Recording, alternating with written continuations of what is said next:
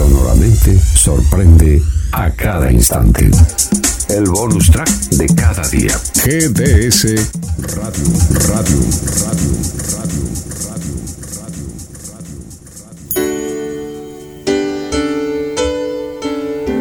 De Mar del Plata al mundo, GDS Radio, la radio que nos une. Yo te espero aquí. Pescadería Atlántida. Del mar a tu mesa. Única roticería marina. Atendido por sus dueños. Venía a conocer Pescadería Atlántida. España, esquina Avellaneda.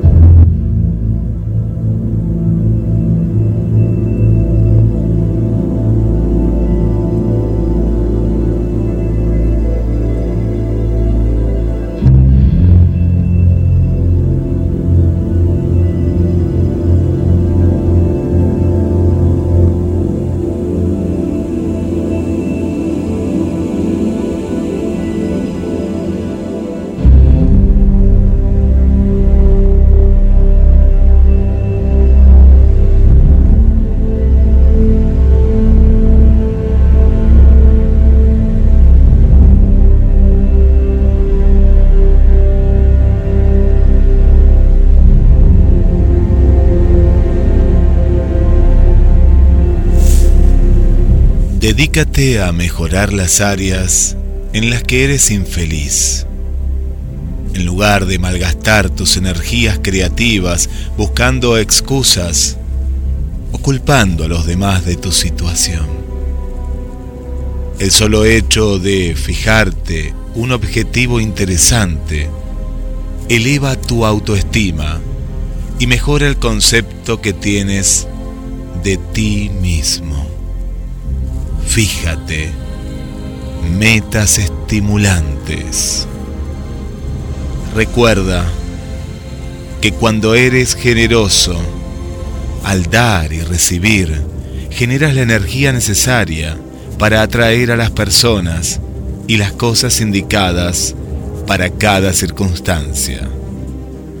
Cualquiera sea la pregunta, amor es la respuesta además de ser el remedio de la mayoría de los males de la vida.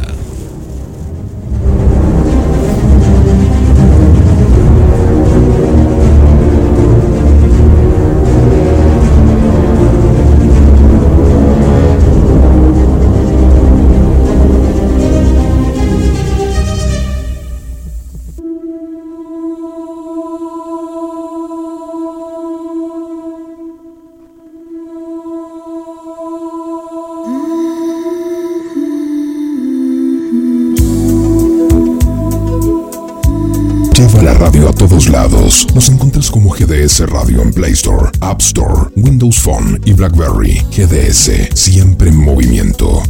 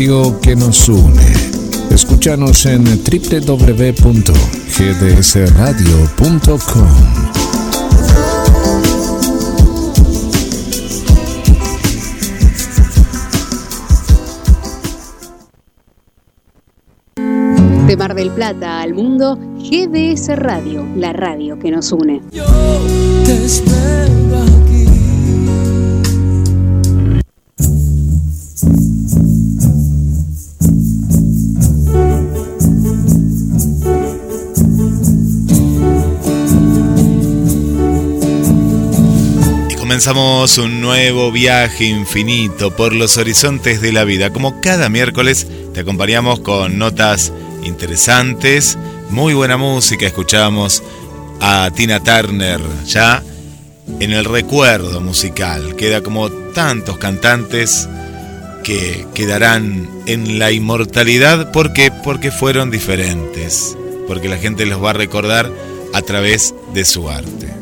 Los artistas me parece que son los únicos que de alguna manera dejan alguna alguna huella, si es que llegaron en este caso al nivel de Tina Turner. Guillermo San Martino, quien lo saluda, y del otro lado está mi compañero Roberto en este viaje que parece que frío, pero yo estoy actualizando y está haciendo 13 grados, está despejado, pero le vamos a poner un poco de frío porque vamos a hablar del frío. Vamos a hablar del frío. ¿Cómo estás, Roberto? Bienvenido. Buenas noches, amigos. ¿Qué tal, Guillermo? ¿Cómo andás? Bien, bien, muy bien, muy bien nos predisponemos a veces para, para que haga frío mentalmente y mentalmente hace más frío del que hace, pero más allá que a la mañana por una lógica está haciendo temperaturas más bajas, ahora por ejemplo a la noche, en esta noche en particular tenemos 13 grados de, temperatura. Acá en Bar del Plata, si hablamos de Asunción, ya nos contará nuestra amiga Esther, pero está haciendo eh, mucho, pero mucho más. Y vamos a conocer algo, Roberto. En realidad. Sí, sí, sí, contanos. Em, el verdadero frío ese frío, es el frío polar de un grado, cero grado, cinco grados bajo cero. Pero este es un, en realidad no es frío, porque 13 grados lo que sí hay es mucha humedad y como estamos cerca del mar se siente, pero pero en realidad no es frío, ¿eh? No, no, no. Recuerdo de otros programas, siempre el programa fue casi siempre, ¿no? Fue a la noche, menos en una temporada que fue un sábado a la tarde y, había noches que eran terribles. Hubo años que fueron terribles, porque se habla del, niño, pero por estos lados todavía sigue estando la niña. Vemos que hay muy poca lluvia, muy poca, y, y, muy alta la humedad. Que lo otro es todo lo contrario. Lo otro es todo lo contrario. Han descubierto en sí que, por un lado, vamos a viajar 80.000 años. Por un lado, han descubierto que la presión evolutiva es un concepto fácil de comprender cuando hay un cambio en el entorno como el que estamos hablando ahora, climatológico, el suministro de alimentos o también un nuevo depredador. Las especies se tienen que adaptar en lo que llamamos un método expeditivo. Los individuos que se adaptan sobreviven y se reproducen, y los que no mueren. Casi ningún ser vivo ha conquistado tantos hábitats diferentes en tan poco tiempo como los humanos modernos. El Homo sapiens ha penetrado en el Ártico helado, la selva tropical, el desierto seco, las profundidades marinas e incluso ha llegado a la luna técnicas culturales como el vestido, el fuego y los posteriores logros técnicos lo hicieron posible. Pero aún quedan muchas preguntas sin respuesta sobre cómo se extendió el Homo sapiens por el mundo desde el continente africano y qué selección natural sufrió en el proceso. Los nuevos descubrimientos indican que no siempre fuimos tan adaptables. Es así, porque un grupo de investigación australiano ha analizado los datos genéticos de más de 1.500 humanos que vivieron en Europa y Asia en los últimos 45.000 años. Los ha comparado con los genomas humanos modernos y ha descubierto que los humanos podrían haber sido tan susceptibles a los cambios ambientales repentinos en el pasado como otros animales. Los análisis publicados muestran un prolongado periodo de adaptaciones genéticas desconocidos hasta ahora, hace unos 50.000 a 80.000 años, que se debió principalmente a un factor, el frío. Los que no pudieron soportarlo se extinguieron. Los investigadores, dirigidos por Raymond Tomber, del Centro Australiano de ADN antiguo de la Universidad de Adelaida, hallaron en los datos rastros de 57 Harswips, o sea que son variantes genéticas raras que se propagan rápidamente en una población debido a las cambiantes condiciones ambientales. Al parecer, la capacidad de los humanos para adaptar comportamientos y desarrollar nuevas herramientas técnicas no siempre fue suficiente para sobrevivir tiempos difíciles.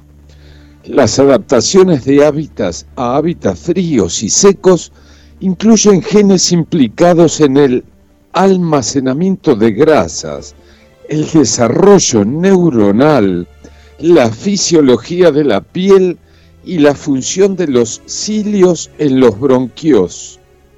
Por ejemplo, estos Harswit se han observado a menudo en otras especies animales, pero hasta ahora apenas hay pruebas de ellos en los humanos.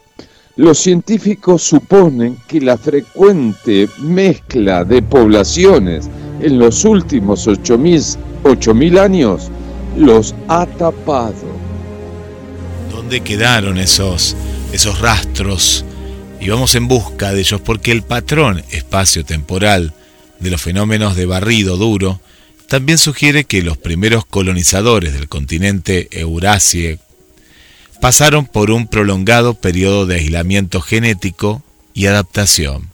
posiblemente en la península arábiga o cerca de ella, antes de su dispersión global. Los autores denominan a esta fase el estancamiento arábigo. Solo entonces los humanos se extendieron más hacia Asia y Europa. ¿Y qué pasa, Roberto, ahora en la actualidad? ¿Qué pasa en los lugares donde, donde sí está haciendo mucho frío? En esos lugares, Roberto, en los cuales el frío es se siente, a vos hablabas recién de, de, de, un grado bajo cero. Sabemos que hay lugares en los cuales llega, nos ha contado, por ejemplo, María Vanessa, que hace menos 20 grados bajo cero en, en Canadá. ¿El cuerpo humano está preparado para tanto frío hoy en la actualidad con, con todo lo que tenemos? Parece ser que el cuerpo humano no está diseñado para el frío polar. La mayoría de nosotros vive en climas templados y tropicales, donde el termómetro rara vez baja de los 0 grados centígrados. Pero hay poblaciones que se han adaptado a los extremos polares, como los inuits en el Ártico canadiense y las tribus como los nenets en el norte de Rusia. Sin embargo, la gran mayoría de Homo sapiens no, no estamos acostumbrados a vivir en esas extremas temperaturas heladas. Y aunque nuestro ingenio y pericia nos han permitido fabricar ropa que soporta todo menos las más violentas de las tormentas árticas, lo cierto es que para sobrevivir en los polos hay que intentar mantenerse lo más alejado posible del frío más fuerte. ¿Qué hace en esos momentos el cuerpo humano? Tiene varios mecanismos de defensa para intentar aumentar esa temperatura, nuestra temperatura corporal. Nuestros músculos tiemblan, nuestros dientes castañetean, los pelos se erizan y la piel se nos pone de gallina en una especie de eco evolucionario de la época, como cuando nuestros ancestros estaban cubiertos de vellos. La congelación ocurre cuando la piel y los tejidos corporales se exponen a una temperatura fría durante un periodo prolongado. La congelación ocurre cuando la piel y los tejidos corporales se exponen a esta temperatura fría. El hipotálamo la glándula en el cerebro que actúa como termostato del cuerpo estimula estas reacciones para mantener los órganos vitales del cuerpo, por lo menos hasta que encontremos algo de calor y un refugio. La misión del hipotálamo es conservar el calor a toda costa, sacrificando incluso las extremidades si es necesario. Es por eso que sentimos hormigueo en los dedos de las manos y de los pies cuando hace mucho frío. Por lo tanto, el cuerpo está manteniendo su sangre caliente cerca del rostro, cerca del centro, restringiendo el suministro de sangre en las extremidades. Y el frío extremo, y especialmente si la piel está expuesta a todos estos elementos que contaste, ese efecto puede generar los casos de congelación. Y el flujo de sangre se reduce y la falta de sangre caliente puede hacer que los tejidos se congelen y se rompan. Nos adelantamos un poquito a lo que sucede con el frío y esta investigación del día de hoy de cómo la, evolución seleccionó de alguna manera a los humanos más resistentes hace nada más ni nada menos que 80.000 años. Y en la actualidad estamos preocupados por algo que no hace mucho apareció porque fue a fines de noviembre del 2022 y hablamos de la inteligencia artificial. Hay tres etapas. Estamos en la primera. Nos tenemos que imaginar qué iba a pasar. Hoy te lo vamos a contar. Hoy vamos a ir directamente hasta el último bloque de misterios con la tercera etapa, que es la más destructiva. Bueno, quédense, será así. se lanzó el chat GPT, este chatbot que usa la inteligencia artificial para responder en esta etapa preguntas, genera textos a pedido de los usuarios. Lo he utilizado, parece como un niño que empieza a, a crecer a medida que nos va preguntando cosas. Se maneja así.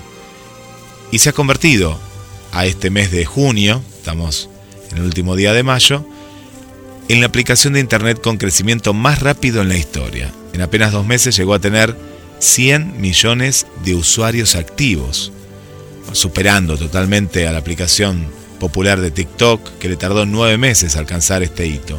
A Instagram, dos años y medio. Bueno, todos están con la inteligencia artificial, o la, o la gran mayoría. Y en 20 años que llevamos siguiendo Internet, no podemos recordar un incremento más veloz de una aplicación de Internet para consumidores. ¿Qué es lo que está pasando, Roberto, a través de esta masiva popularidad?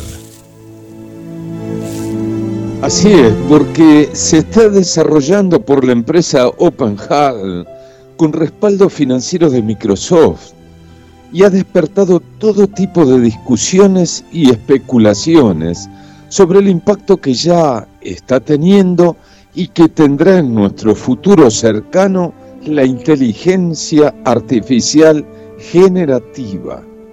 Se trata de la rama de la inteligencia artificial que se dedica a generar contenido original a partir de datos existentes, usualmente sacados de Internet, en respuesta a instrucciones de un usuario. Los textos desde ensayos, poesías y chistes hasta códigos de computación e imágenes como diagramas, fotos, obras de arte, de cualquier estilo y mucho más. Para nombrar solo algunas de las más conocidas, son algunos casos tan distinguibles del trabajo humano que ya han sido usados por miles de personas para reemplazar su labor habitual. Hablamos desde estudiantes que lo usan, por ejemplo, para hacerle los deberes, hasta políticos que les encomiendan sus discursos y esto lo han usado. No, no estamos hablando de que lo piensan usar, no, no, le, piden que le haga un discurso y en ese caso Terminator lo hace. Esto lo contó eh, Jake, que estrenó un recurso en el Congreso de Estados Unidos y le hizo el discurso y habló en el Senado de Estados Unidos. O fotógrafos que inventan instantáneas de cosas que no ocurrieron.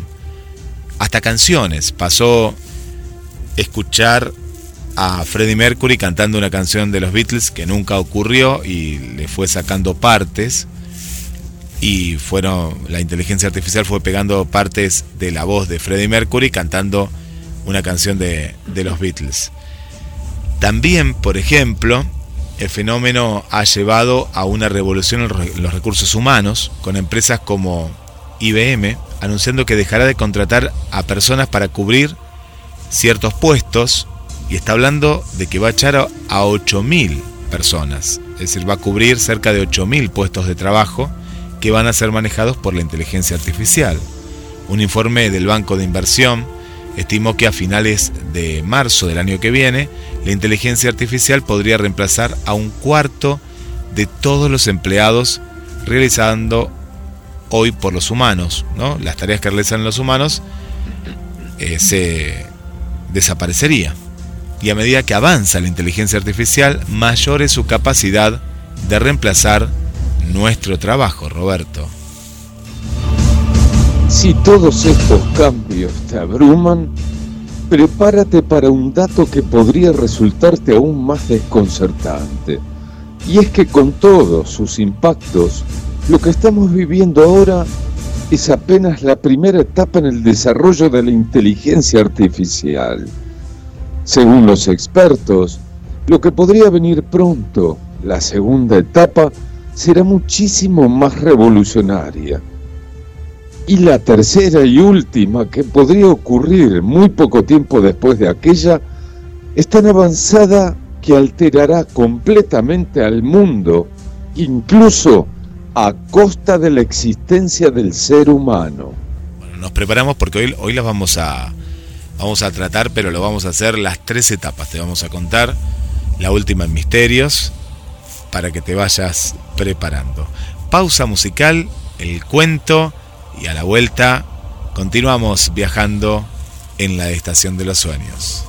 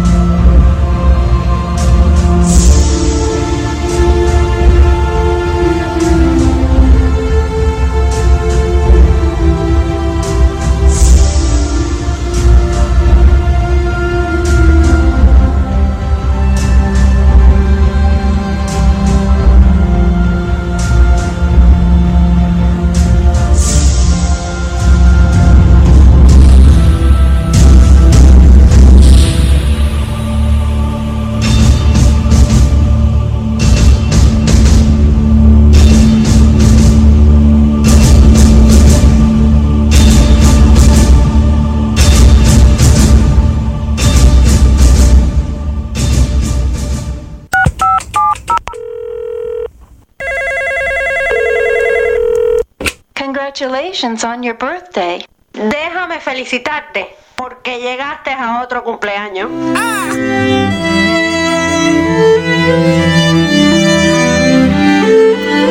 And may you have many, many more. Y además, y los que te faltan que no has contado.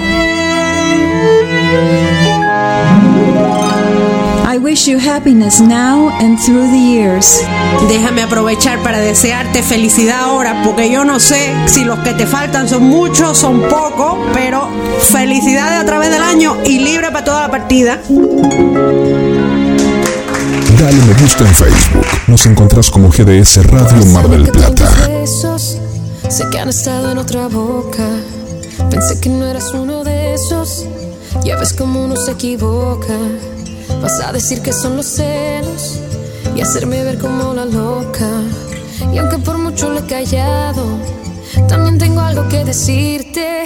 Ya tengo a alguien más despertando en mi piel que están fuera de lo normal, haciéndome sentir bien.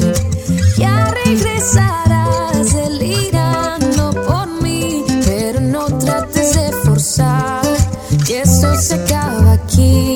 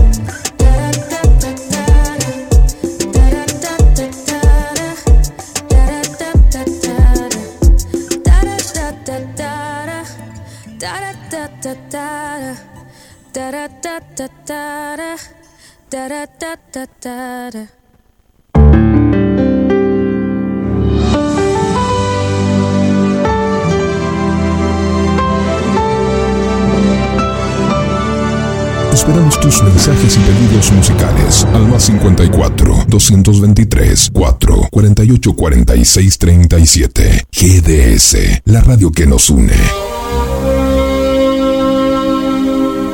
Hoy presentamos Somos tres. Tú eres tres.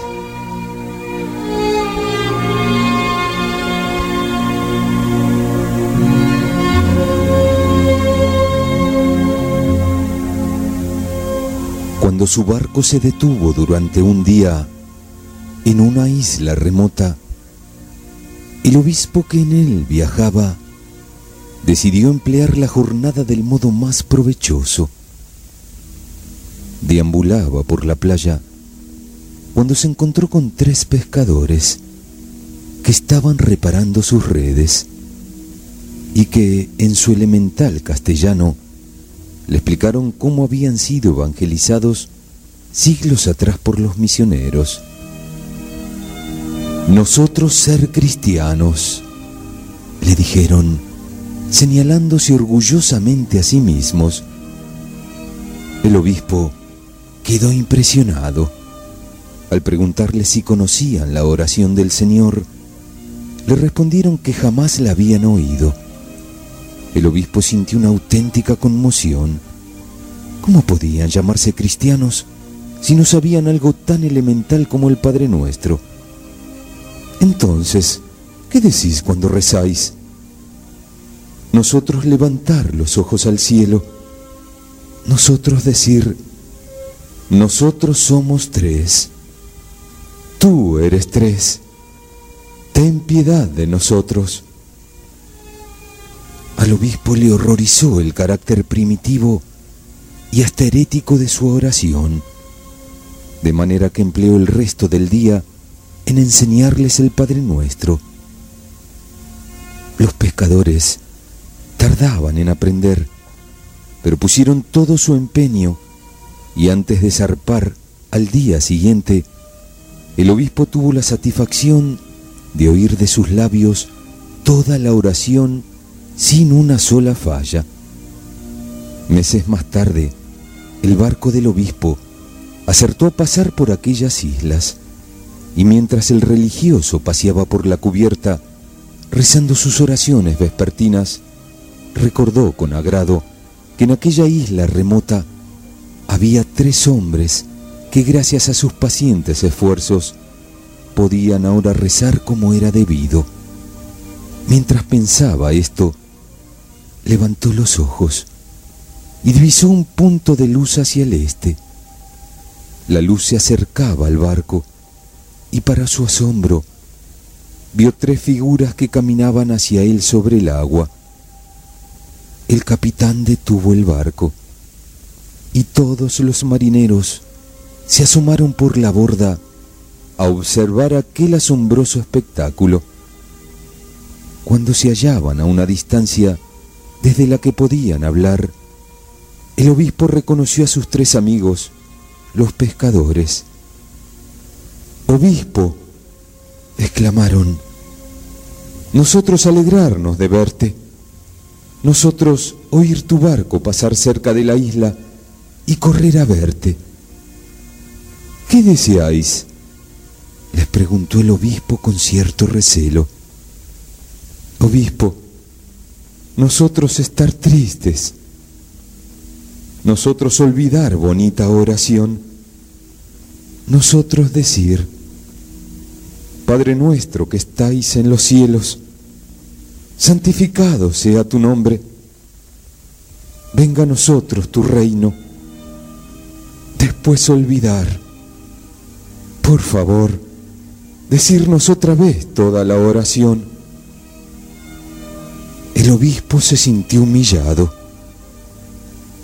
Volved a vuestras casas, mis buenos amigos, y cuando recéis, decid, nosotros somos tres. Tú eres tres. Ten piedad de nosotros.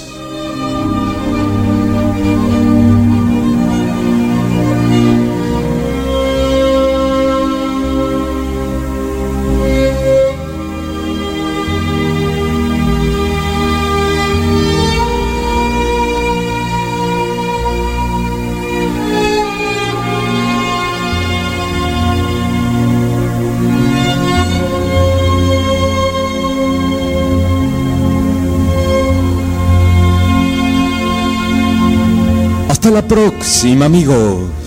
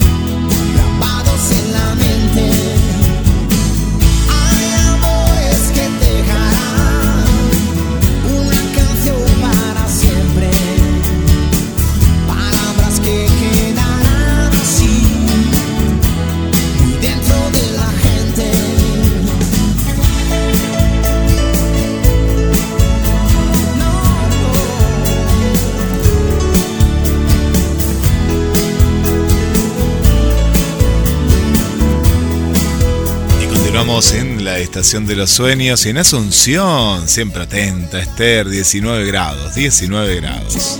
Ni frío ni calor. Bueno, acá ya sería, sería un poquito de, de calor, pero sabemos que en Asunción llega a los 70 grados, no, tanto no, pero llega, llega mucha temperatura. Gracias por acompañarnos, saludos Roberto, Guille, Mariana, hola, buenas noches Roberto, Guille, un placer compartir este viaje hacia el conocimiento muy bien acompañada en la sintonía radial, a pocos pasos de comenzar el mes de junio.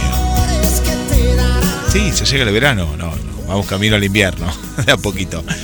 Gracias Mariana por estar. Berenice, buenas noches, escuchando y disfrutando del programa. Saludos Roberto y Guille, un gusto escucharlos. Gracias Berenice. Un saludo para Victoria Solís, también Victoria desde Puyo, Ecuador. Gracias. Para Jacqueline, que nos escucha desde Venezuela. Para María Coco también, un saludo especial. Para Adriana del centro. Para Silvio de la zona del barrio Camet. Le mandamos también un saludo para el amigo Luis del barrio Bernardino Rivadavia. Para Victoria Inostroza del barrio San Juan también nos está acompañando. Gracias. Para Carla desde Capital Federal. Para el amigo Carlos del barrio San Juan para Susana y Juan Carlos, es siempre, siempre presente. Para Mónica Hola Guille, Roberto, saludos, ¿cómo están? Bueno, gracias también por acompañarnos y después mandamos más saludos, más saludos. Y ahí se nos va, ¿eh? se nos va, se nos va, se nos va Eros Ramazzotti, una emoción para siempre, una emoción para siempre. Qué, qué hermoso tema. Volvemos con las máquinas. Volvemos Roberto, porque vamos a analizar cada una de las etapas. Nos preparamos, vamos a llegar hasta la tercera. Si es que la inteligencia artificial nos deja, ¿se imaginan que se corta la radio, se corta todo? ¿Qué ha pasado? Las máquinas se empiezan a apoderar de todo. Y estamos en la segunda etapa. Estamos analizando las etapas primero, porque la tecnología de la inteligencia artificial se capacita y se clasifica por su capacidad para imitar las características humanas. La primera, la inteligencia artificial estrecha, se llama ANI. ANI, como Ana, pero ANI. es la categoría más básica. Es más conocida por sus siglas en inglés, ANI. Se llama así porque se enfoca estrechamente en una sola tarea, una sola, realizando un trabajo repetitivo dentro de un rango predeterminado por sus creadores. Los sistemas de ANI generalmente se entrenan utilizando un conjunto de datos, por ejemplo, el que estamos utilizando ahora, Internet, y pueden tomar decisiones o realizar acciones basadas en ese entrenamiento. Una ANI puede igualar o superar a la inteligencia y eficiencia humana, pero solo en esa área específica en la que se opera. Un ejemplo son los programas de ajedrez que usan inteligencia artificial. Son capaces de vencer al campeón mundial de esa disciplina, pero no pueden realizar otras tareas. Pueden superar a los humanos, pero solo en un área específica. Es por eso que también se la conoce como inteligencia artificial débil todos los programas y herramientas que utilizan inteligencia artificial hoy, incluso las más avanzadas y complejas, son formas de ANI. Y estos sistemas están en todas partes.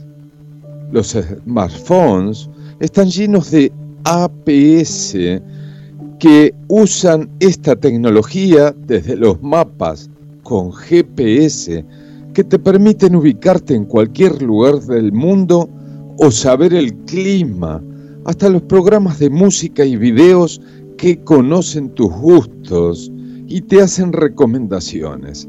También los asistentes virtuales como Siri y Alexa, formas de Ani. Ya están en tu casa. ¿sí? En la casa de Vanessa, por ejemplo, ya hay una Alexa al igual que el buscador de Google, esto lo manejamos casi todos, y el robot que limpia tu casa. El mundo empresarial también utiliza mucho esta tecnología. Se usa en las computadoras internas de los autos, en la manufactura de miles de productos, en el mundo financiero e incluso en los hospitales para realizar diagnósticos. Sistemas más sofisticados como los autos sin conductor y el popular, hoy en día, el chat GPT son las formas de ANI. Hasta ahí, bueno, vamos bien, ya lo utilizamos, lo, lo, tenés vos. Pasamos a la segunda inteligencia artificial, Roberto, ¿cómo se llama?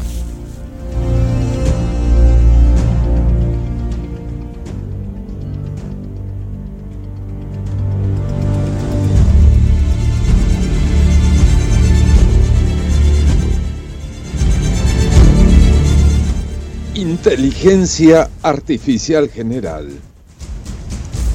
Esta categoría se alcanza cuando una máquina adquiere capacidades cognitivas a nivel humano, es decir, cuando puede realizar cualquier tarea intelectual que realiza una persona. La AGI tiene la misma capacidad intelectual que un humano. También se la conoce como inteligencia artificial fuerte.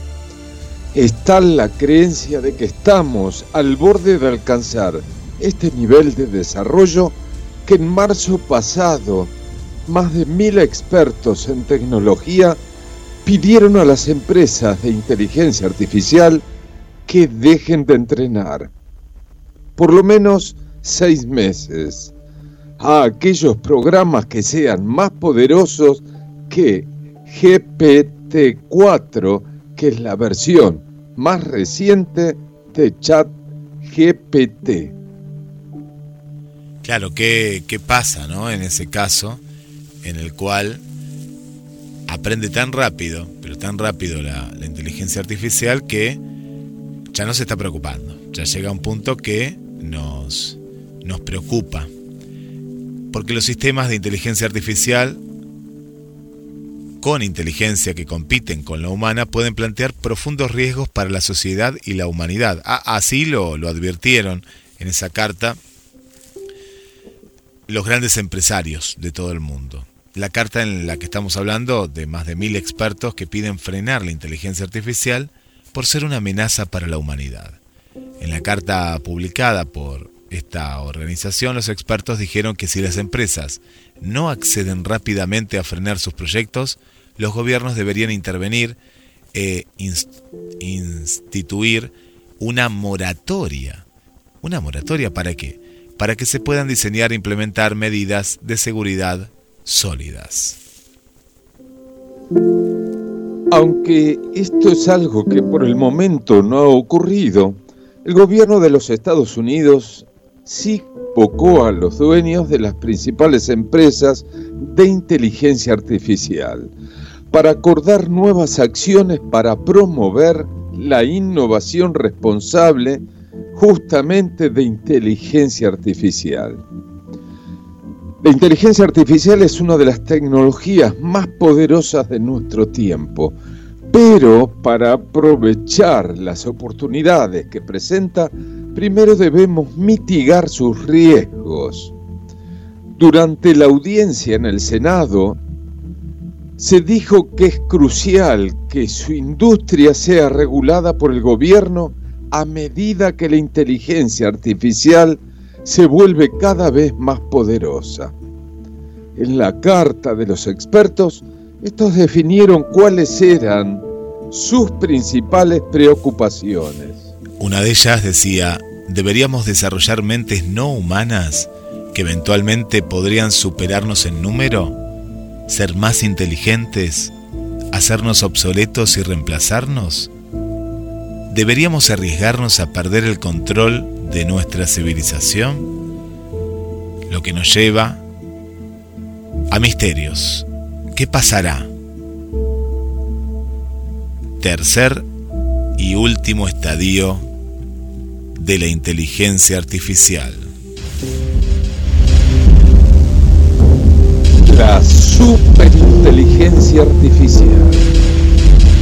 La preocupación de estos científicos informáticos tiene que ver con una teoría muy establecida que sostiene que cuando alcancemos la AGI, que es la superinteligencia, poco tiempo después se arribará el último estadio en el que hay un desarrollo de esta tecnología, la artificial superinteligencia, que ocurre cuando la inteligencia sintética supera a la humana.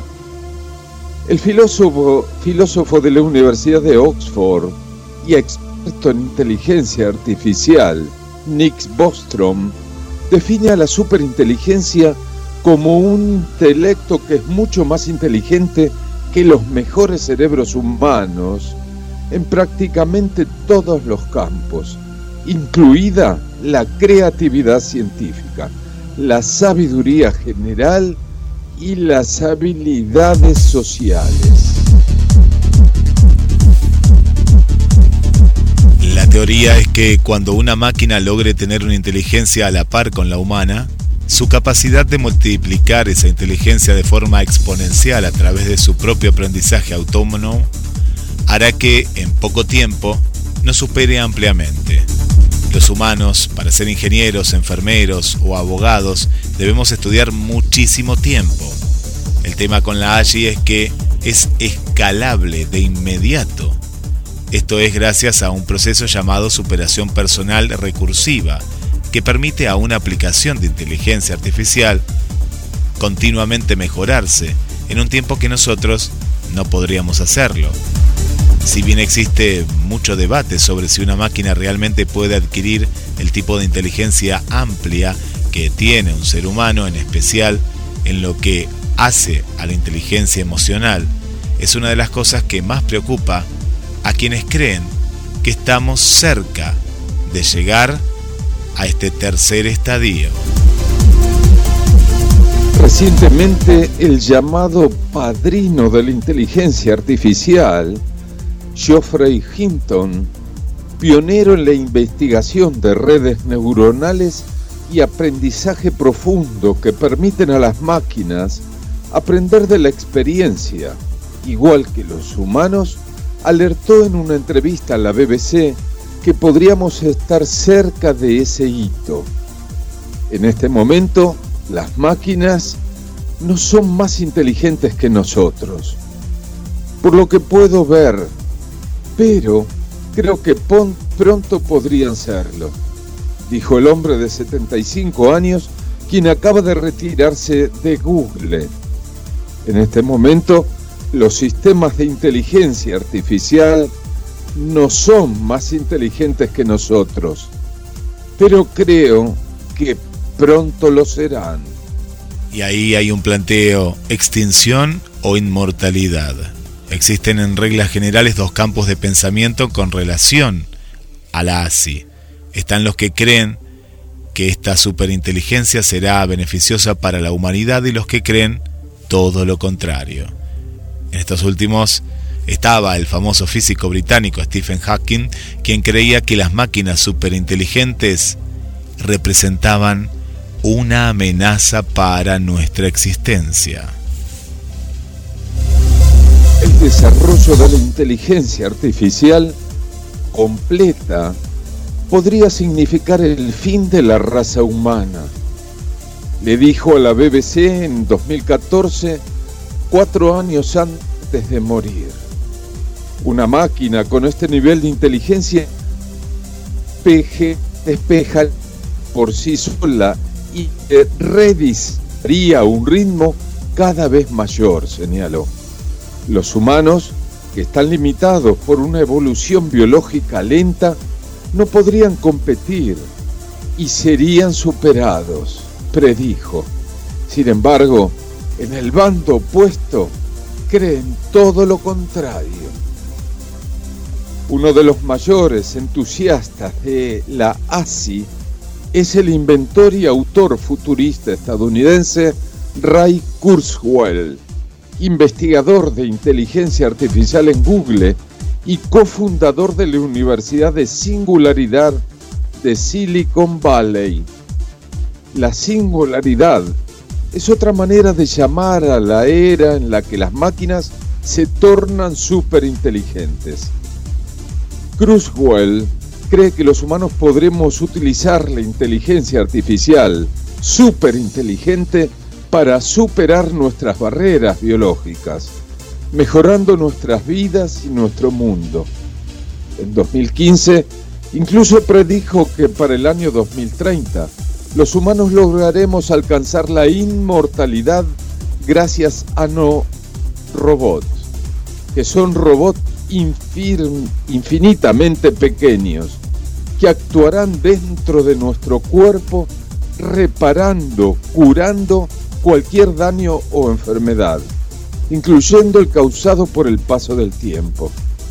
En el medio estas, estas personas como Hinton, que creen que la inteligencia artificial tiene enorme potencial para la humanidad, pero consideran que el ritmo de desarrollo actual, sin regulaciones y límites claros, es preocupante.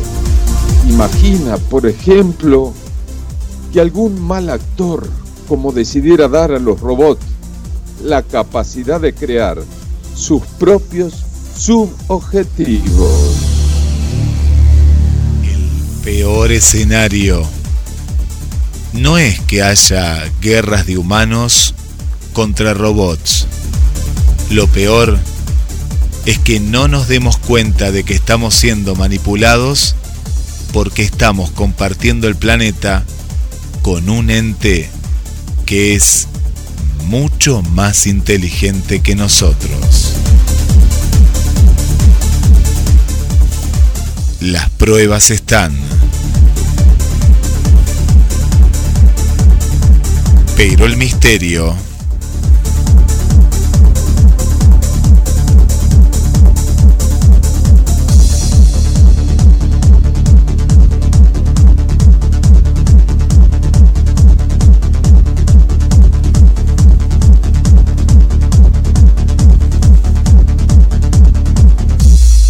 sigue.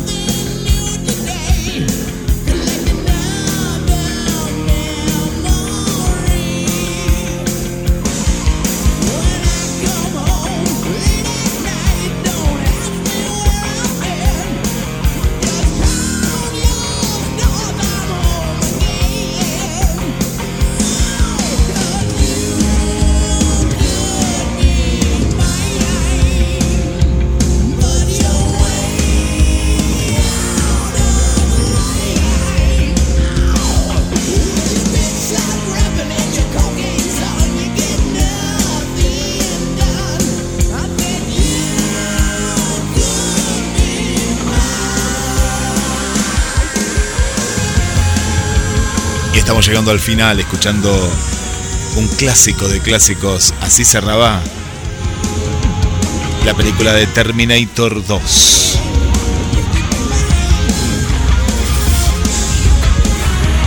Bueno, y aparte Roberto que lo, lo, vimos en las películas, esto que estamos contando, no es que estamos contando algo que está en la ciencia ficción, pero ya en el futuro es parte de este presente. Así es, porque hemos visto películas como Yo Robot, o también la que vos este, has pasado la, música de Terminator, Terminator 1, 2, 3, 4. Y bueno, no es bueno que las máquinas tomen el poder. Porque para un, digamos, dueño de una fábrica, ¿qué más quiere él no pagar un centavo a los empleados humanos? Claro. Porque las máquinas no te van a pedir aumento, ni te van a pedir un sueldo. O sea que vamos por ese camino. Lo que no quieren los ricos es pagar.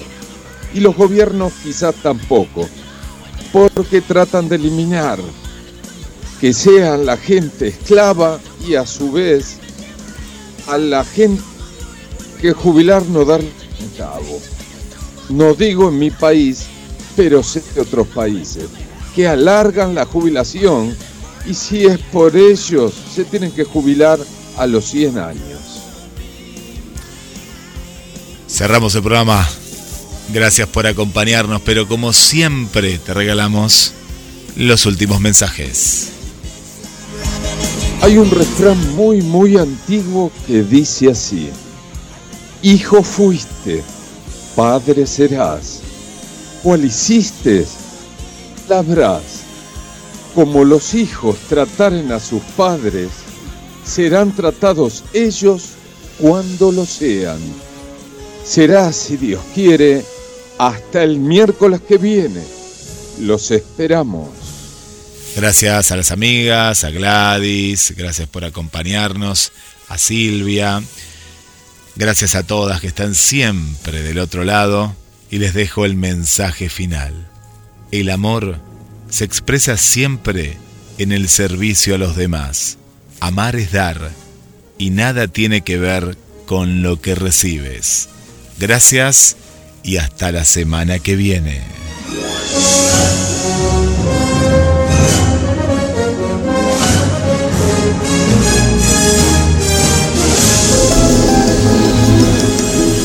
La oscuridad se fusione con nuestras melodías. GDS Radio, la radio que nos une. Escúchanos en www.gdsradio.com.